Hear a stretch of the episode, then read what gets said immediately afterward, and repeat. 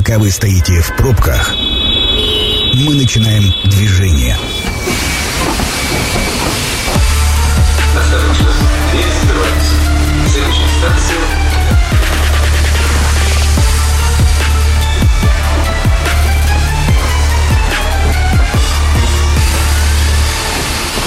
Метро. Главные темы Красноярска. Друзья, добрый вечер. Меня зовут Екатерина Кузьминых. Ну что, друзья, теперь о главном. А, буквально два дня назад в Красноярске появился новый отель. Открылся дом-отель «Соломин», который претендует на пять звезд, чего еще в нашем городе нет. А, собственно, развитие гостиничной индустрии в Красноярске мы хотим обсудить с управляющим э, дом-отелем Александром Чухаревым. Александр, здравствуйте. Добрый вечер. Ну, во-первых, я вас поздравляю с открытием. Спасибо. Это очень такой интересный проект, потому что находится он в историческом квартале Красноярска. Скажите, я причем мы с Александром уже пообщались за эфиром, а, и это первый проект а, Александра и его партнеров в гостиничном бизнесе. А как у вас вообще возникла такая идея? Так получилось, на- наша компания э, занималась строительством, и нам предложили вот э, три объекта под э, реставрацию. Нам это стало интересным, и мы ввязались в эту историю. И два объекта мы сделали под офисное назначение, и один из них очень хорошо подходил по планировкам, по расположению под отель. И, собственно, мы сделали отель из него.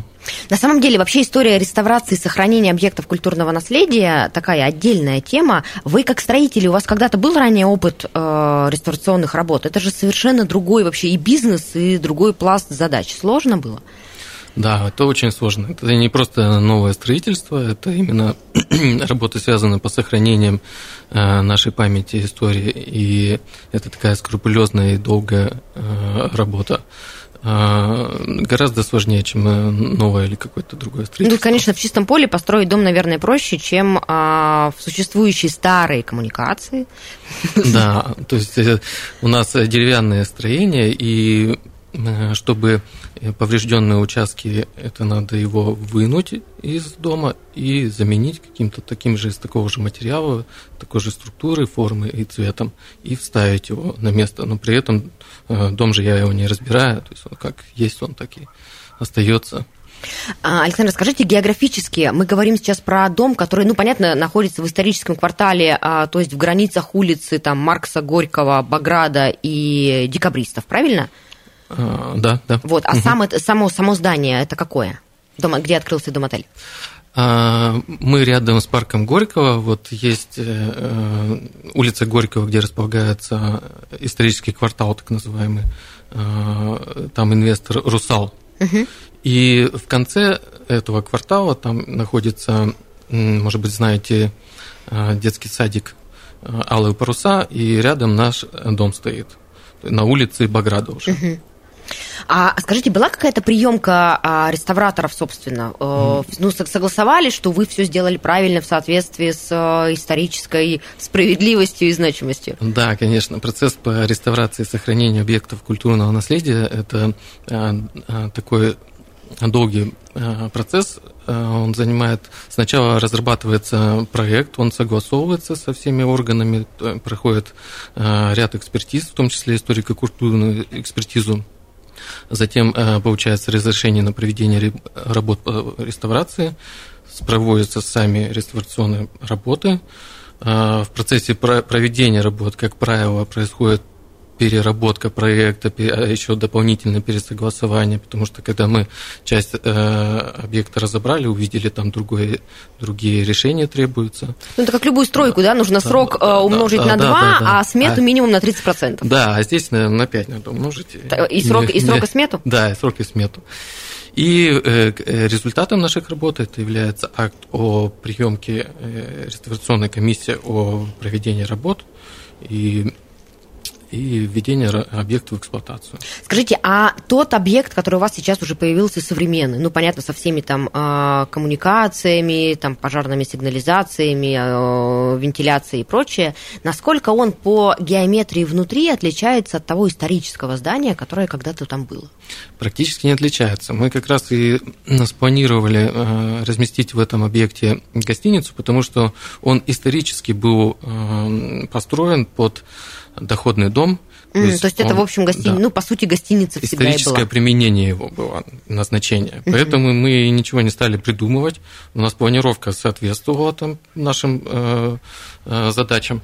И э, сделали, отреставрировали, просто его привели в хороший вид, состояние, оснастили там, современными э, инженерными системами и все, запустили в работу. Ну, собственно, да, дом-отель – это как раз доходный дом, только да, на современный да. лад. Почему Соломин? Раньше этот объект, вот, более ста лет назад, принадлежал э, чиновнику Соломин. Ну и, собственно, долго-долго, как обычно, думали над неймингом, над названиями, э, наняли неймера. Он увидел наши э, историко-архивные исследования. Он говорит, так у вас же есть э, название Соломин. Э, ну, мы вот сомневаемся, давайте помогите нам. Ну, хорошо, и через там, месяц он говорит, Соломин, 100 тысяч рублей. Да-да-да, я хотела спросить, взял ли он за это деньги. Да, весело, да. А, смотрите, сейчас вы проходите этап, как это называется правильно, вот сертификации получения звезд, э, по-научному это как? Да, э, есть соответствующее постановление правительства о сертификации отелей, и согласно ему мы сейчас как раз на этапе сертификации, но мы э, э, уверенно идем на пятерку. А в Красноярске нет пятизвездочных отелей. Да. А почему у вас эти пять звезд будут? Ну, то есть, казалось бы, угу. есть Хилтон, угу. есть такие флагманы, есть очень большие крупные отели с большими инвесторами, которые давно занимаются этим бизнесом, они случайно вдруг решили.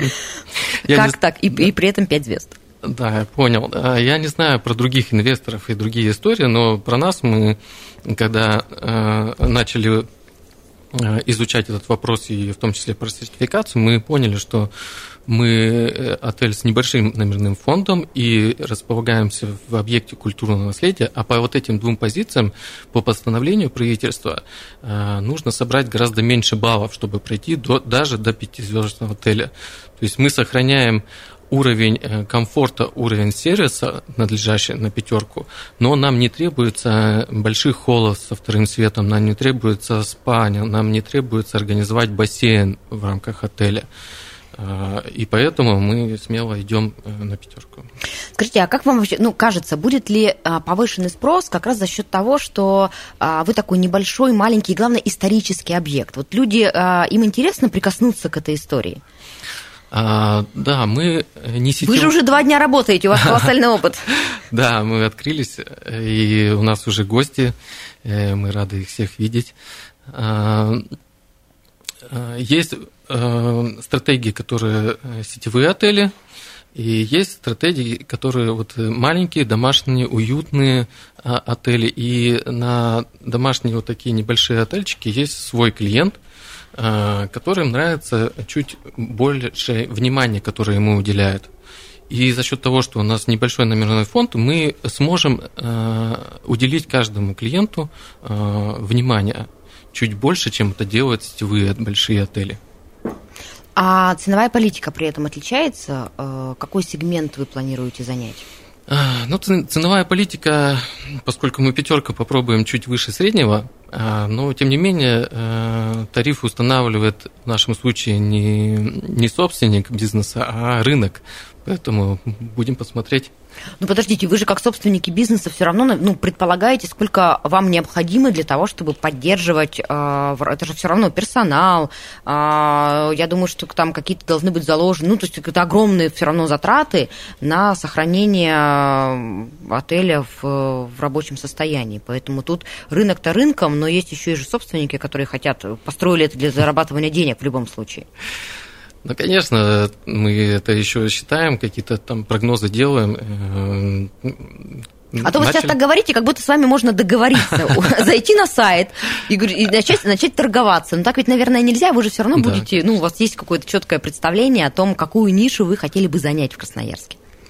Мы хотим как раз э, э, занять нишу чуть выше среднего, э, чуть подороже сдавать свои номера, но взамен мы готовы дать людям чуть больше комфорта и сервиса. Вы знаете, Александр, у меня вот а, есть, ну, я всю жизнь живу в Красноярске, и мне кажется, что последние лет, наверное, 10, ну, какой-то сверхтренд на отели. Появляются и большие, и маленькие, и они все как-то выживают. У них у всех угу. есть а, аудитория, у них у всех есть гости, и эксперты продолжают говорить, что у нас не хватает отелей в Красноярске. Вот ну, вы наверняка немножко ну, анализировали, анализировали рынок, смотрели. У вас какое ощущение по этому поводу? Насколько конкурентный сейчас э, рынок? Много ли мест, где можно пожить? есть ли люди для того, чтобы жить во всех этих гостиницах строящихся? Ну, людей на земном шаре становится все больше и больше, уже и больше 8 миллионов, и всем им нужно что-то предлагать и удовлетворять этот спрос. Поэтому когда-то было всего лишь там 2-3 э, миллиарда, да, я ошибся. А, когда-то было 2-3 миллиона, наверное, но давно. Да-да-да. И поэтому э, наш рынок, э, конечно, в Красноярске есть отели, достаточное количество, но он не переполнен. Э, гораздо переполненный московский рынок. Там э, отели готовы уже очень дешево сдавать свои номера. А, расскажите про номерной фонд, потому что, сохранив э, исторический объект, ну ведь все равно, я так понимаю, что доходные дома это скорее, ну такие там были маленькие квартирки. Да. А, это как бы там коммунальное было устройство, наверняка много пришлось перестроить. Как сейчас организовано и сколько вообще номеров? У нас 13 номеров. И а, кстати, этих... А вот ага. небольшое количество номеров по критериям, это до скольки? А, до 15. До 15. То есть вы почти по верхней границе нормы проходите? Да, да, да. А, у нас два люкса и 11 стандартов, там разные площади. И как правило, вот э, размещение отелей в историческом э, объекте – это не новая история. Много городов и в России в том числе э, так, такие кейсы реализовали, в том числе Иркутск, Шушинская. И много, когда это реализовано в деревянном доме, много кто создает какой-то а, интерьер купеческий в вот этом антураже. Угу. И часто это получается немножко фальшиво, что ли. Вот э, не всегда это удачно происходит. Интересно прийти туда, посмотреть, как это вот все устроено, но вернуться а, не у всех появляется желание. Мы же пошли немножко другим путем. А, мы в своих номерах выдержали классический, но комфортный современный интерьер, чтобы нашим гостям было в первую очередь комфортно. И эстетически это у нас получилось э, гораздо выше, чем наши конкуренты там, сетевые. Э, у нас достаточно симпатичные люксы стандарты все такие. У нас, у нас э, нашим отелем занимался хороший дизайнер. Ну, а что касается там площади номерного фонда, есть же, ну, там, представления, не знаю, европейские, даже самые а, звездные отели, они все, как правило, в исторических зданиях особенно, они все, как правило, очень компактные. И здесь, ну, с одной стороны, для люкса есть некие критерии площадные, потому что люкс должен быть там просторным, а, с несколькими комнатами и так далее. А с другой стороны, опять же, историчность здания, она, ну, вносит свои коррективы а, в то, что называть люксом. Да, я понимаю согласно сертификации, мы должны выдержать а, определенный минимум по площадям. То есть, если это там люкс, у него своя площадь, если стандарт, у него своя площадь. То есть, мы как раз выдерживаем вот эти площади. Честно, мы идем на пятерку во всех отношениях. А, что касается исторических отелей, да, вот я был в Риме, а, останавливался в исторических отелях, и есть э, довольно комичные такие номера, очень, очень компактные, то есть там я как раз про Рим вспоминала, когда, когда задавала этот вопрос, потому что, ну, это правда совсем, вот, вот совсем комнатушечки малюсенькие, но при этом они претендуют на очень да. статусные отели. Да, если ты зашел в номер, то чемодан придется поставить в коридоре. Есть у нас, конечно же, не так. У нас комфортные номера, есть небольшого, небольшой площади, но там вполне себе комфортно и все помещается. Ну, давайте все-таки э, поговорим, сколько стоит. Сколько стоит Сколько люкс? стоит? Ну, люкс, э, э, стоит э, около 12 тысяч рублей. За сутки? Стандарт, да, за сутки. Э, стандарт около 6. Ну, это такие разумные наши рыночные цены. Скажите, а вы, а, ну, как бы рассчитываете на аудиторию исключительно приезжую? То есть это какой-то бизнес? Или это в том числе и формат, ну, когда просто можно приехать и отдохнуть? Так иногда там сбежать от детей, иногда очень полезный сервис. Да, конечно. У нас достаточно красивый интерьер, и у нас уже вот вчера открылись, а у нас сегодня есть брони на июль, то есть 7 номеров э, свадьба забронировала. И у нас уже были э, свадебные фотосессии, и многим нравится. И а, ну, в общем, а, мы надеемся, что у нас будет свой клиент. Друзья, мы с вами сейчас а, прервемся на короткую рекламу. Это программа «Метро». Авторитетно о Красноярске. Друзья, мы возвращаемся в эфир. Меня зовут Екатерина Кузьминых, а напротив меня Александр Чухарев, управляющий дом-отелем «Соломин», который буквально два дня назад открылся в Красноярске. И говорим мы о про, ну, не, не столько про тренды гостиничного бизнеса, сколько просто про опыт частной компании по открытию а, отеля в историческом центре города, а это в историческом здании, а это совершенно другая история, нежели управлять а, большим отелем. Александр, а, вы говорите, что у вас современный интерьер, и вы специально, то есть ушли от, как вы хорошо сказали во время рекламы, от ковров и самоваров. А, но вы же уже обустраивались э, в условиях жестких очень санкций. Да, да. А, наложил ли это свой отпечаток и на бюджет, и на качество? Ну, у нас э, нам необходимо было оснастить наши интерьеры и мебелью, и остальными атрибутами современной жизни. Знаете, а чаще всего зайдешь в отель и узнаешь, вот это Леруа, а, а вот да, это да, Икея. Да. Но нет, мы немножко по-другому. У нас, во-первых, был дизайнер, он разработал все э, моменты, связанные с интерьером, и он отсек там и Икею, и Леруа, и мы обращались не жалел он денег собственников? Да-да-да, как это часто бывает. Ну, получилось зато здорово. А что касается санкций, мы так напрямую особо не прощупали их. Только что э, поставщики там с Италии мы на них и не ориентировались. У нас был поставщик э, с Китая, и э, основной акцент мы делали на местные, даже на красноярские. Ну что, у нас могут в Красноярске и по мебели, и по текстилю. Что касается да. мебели, у нас отличные производители есть в Красноярске. Вы работали с красноярцами? Да, да, мы работали с красноярскими и с Китаем, и сделали для себя вывод, что лучше уже с местными работать. А по цене, кстати, всегда интересно. Мне кажется, что а, местные, они, наверное, качественнее, и они могут сделать что-то индивидуальное, да, а, но насколько мы конкурентны по цене при этом? Мне кажется, мы в два раза дороже. Нет, нет, довольно конкурентны по цене. Э, э, зачастую бывают наши поставщики по срокам э, выбивают нас, угу. но это говорит только о том, что есть спрос. А что касается Китая, там часто приходит кот в мешке. И с этим потом ты думаешь, что теперь делать. Как выходили из ситуации? То есть коты, судя по всему, приходили, я Коты приходили, да, наши партнеры помогали решать эту ситуацию, то есть поставщики заменяли нам, и, в общем-то, э, ну, вышли из ситуации. Там. Ну, а есть ли сейчас, э, успели ли, ну, вы понимаете, это такая совершенно специфическая история а бизнеса мы как бы вышли на нормальные рейсы мирные, когда у нас есть все и с поставками можно не переживать.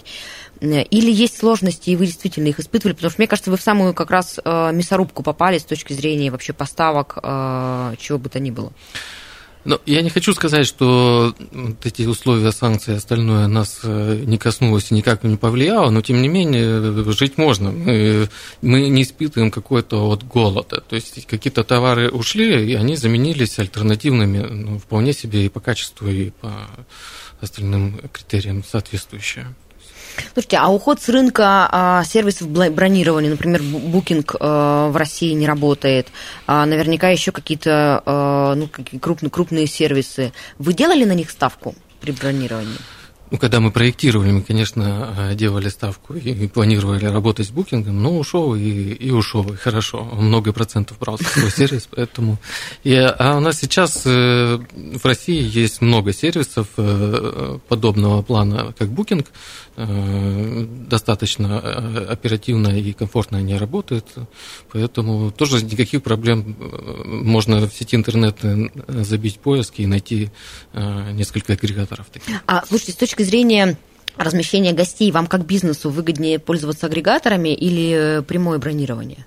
В этом смысле будете ли вы тратить деньги на рекламу, и тогда понятно, что ну только в этом случае про вас будут знать и приходить к вам напрямую.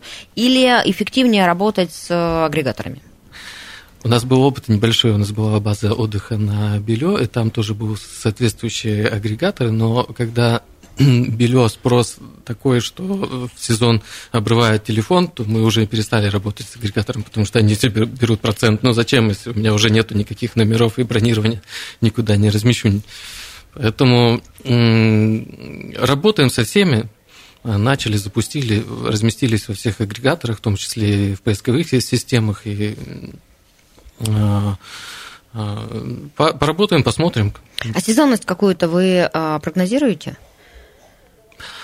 А, по сезонности, как правило, в гостиницах э, мертвый сезон – это новогодние праздники, то есть все по домам а сидят. А как же, э, ну, мне кажется, наоборот, э, вот здесь я бы с вами не согласилась. Если это как раз небольшой, а комфортный, околосемейный отель, то, мне кажется, приехать и провести новогодние несколько дней в, в отеле, тем более всего 13 номеров, я вас сейчас переориентирую. Нет у вас сезонного спада, так, дальше едем.